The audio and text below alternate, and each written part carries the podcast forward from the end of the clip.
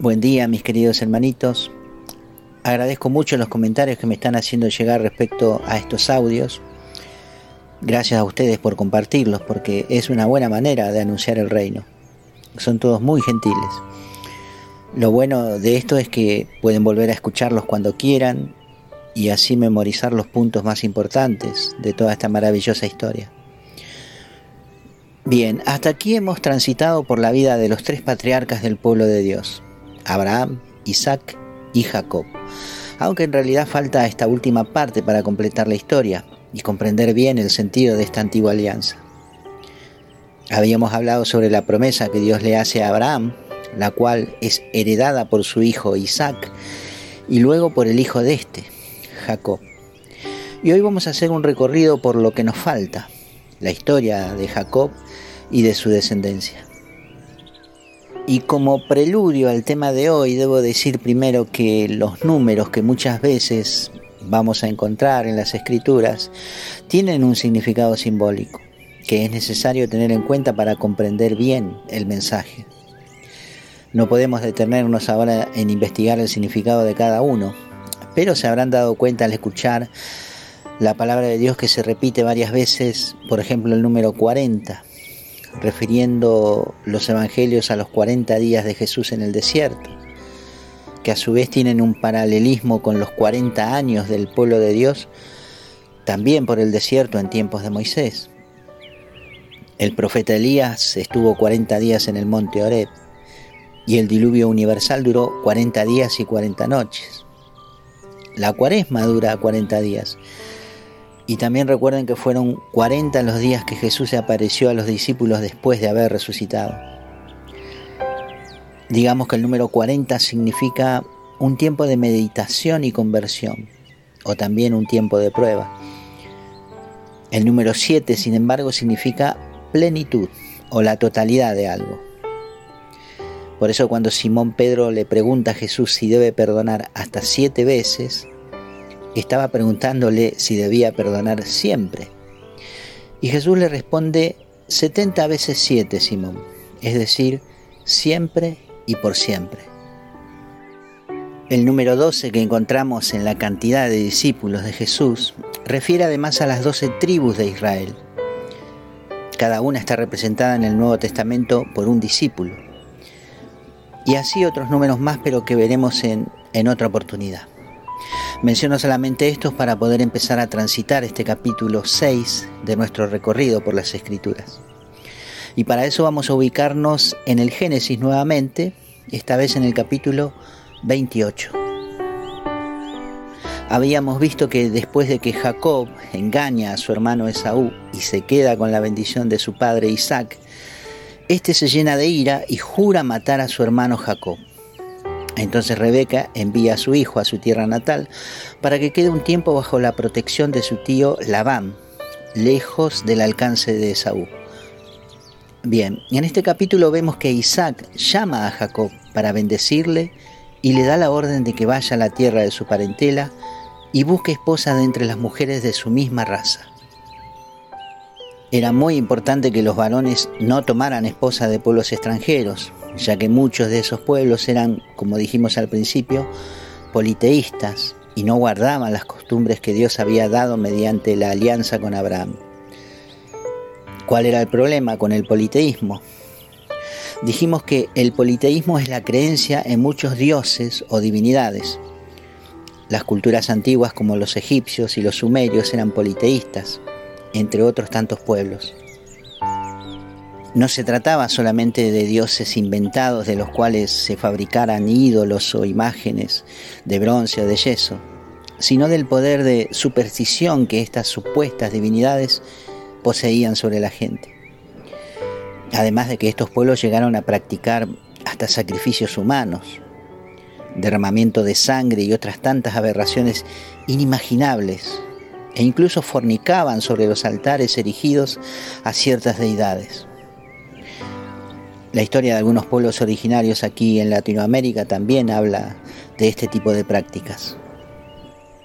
Todo esto era aborrecido por Dios, porque detrás de estas ideas y prácticas politeístas estaba el culto indirecto a Satanás. Por eso cuando lleguemos a la historia de los profetas vamos a encontrar mucho de la lucha que Dios entabla contra los Baales, palabra que identificaba a los ídolos y que significa amo, señor o dueño. De camino Dios le habla a Jacob mediante un sueño, confirmándole su alianza y la promesa hecha a sus padres, Abraham e Isaac. Despertó del sueño y tomando una piedra, la cual había utilizado como cabezal para dormir, Jacob llamó a ese lugar Betel, que significa casa de Dios, porque había sentido en ese lugar la presencia real del Altísimo. El nombre primitivo de esta ciudad era Luz. Un saludo especial para mi amiga Luz Betel. Dios es fiel. Jacob llega al país de los orientales y se sienta junto a un pozo de agua y conversando con unos pastores del lugar, conoce a Raquel, la hija de Labán, quien venía en dirección al pozo con las ovejas de su padre, ya que Raquel era pastora. Se enamoró Jacob de Raquel apenas la vio porque era una muchacha muy hermosa. Así llega Jacob a la casa de su tío y entablan conversación con gran alegría.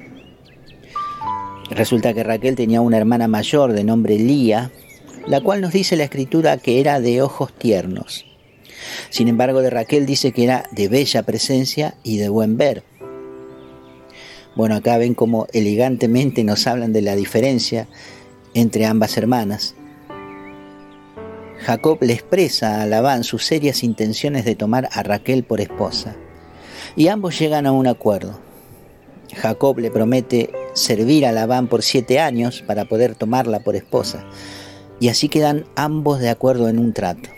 Pero sucede que, transcurridos los siete años, recuerden que este número puede ser simbólico y no tratarse de un tiempo exacto, Labán organiza la boda y un banquete con toda la parentela y le da por esposa a su hija. Pero, oh sorpresa, porque era costumbre en los ritos de esa cultura que la mujer se presentara a la boda con un velo cubriéndole el rostro y entregándose a su esposa de la misma manera.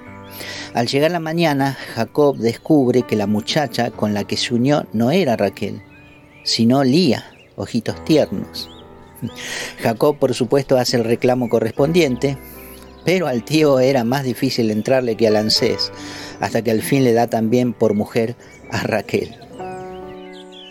Ahora el versículo 31 del capítulo 29 nos dice que vio Yahvé que Elía era aborrecida y la hizo fecunda, mientras que Raquel era estéril. Lía anhelaba ser amada por su marido, pero él prefería a Raquel. Pero fue Lía la que le dio su primer hijo a Jacob, al que llamó Rubén. Tuvo un segundo hijo y le llamaron Simeón. Llegó un tercero y se llamó Leví. Y una cuarta vez, menos mal que le caía mal Lía, y este se llamó Judá. Hasta aquí los hijos de Lía. Porque sucedido esto, Raquel, celosa de su hermana, le dio a Jacob a su criada Bilá para que se acueste con ella y le dé un hijo, y pueda ponerlo sobre sus rodillas, que era la manera de ahijar o adoptar un niño. Este niño se llamó Dam. Tuvo Bilá un segundo hijo y se llamó Neftalí.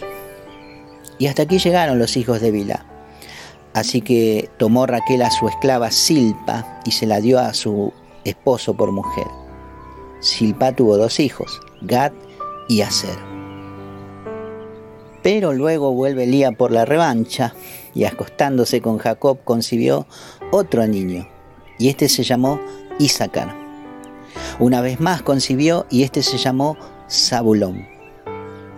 Concibe una vez más, pero esta vez una niña, a la que llamaron Dina. Entonces, pasado todo esto, en todo este tiempo, dice la escritura que Dios se acordó de Raquel y le abrió su seno. Y así pudo concebir Raquel un hijo, al que llamó José. Raquel concibió una vez más, pero esta vez en un parto muy difícil y arriesgado para ella quizá por su edad ya. La cuestión es que nace su segundo y último hijo y Raquel muere al dar a luz. Este último niño se llamó Benjamín. Y así quedaron establecidas las doce tribus de Israel, antes llamado Jacob. Estos fueron sus hijos. Por parte de Elía, Rubén, después Simeón, Leví, Judá, Isaacar y Zabulón. Los hijos de Raquel fueron José y Benjamín. Los hijos de Bilá, la esclava de Raquel, Dan y Neftalí. Los hijos de Silpá, la esclava de Elía, Gad y Aser. En total, doce hijos. Así es, mis queridos hermanitos. Doce como los discípulos de Jesús. Por esta razón es que les hablé de los números al principio. Bueno, finalizamos aquí con esto el recorrido por la vida de los patriarcas del pueblo hebreo. Veremos próximamente en esta misma sala la historia de José, el primogénito de Jacob y de Raquel. Espero que hayan comprendido todo y les haya sido útil este camino por el primer libro de la Biblia. Les dejo mi amor de hermano y le ruego al Señor que los asista y los bendiga mucho en este santo día, hermanitos. Amén.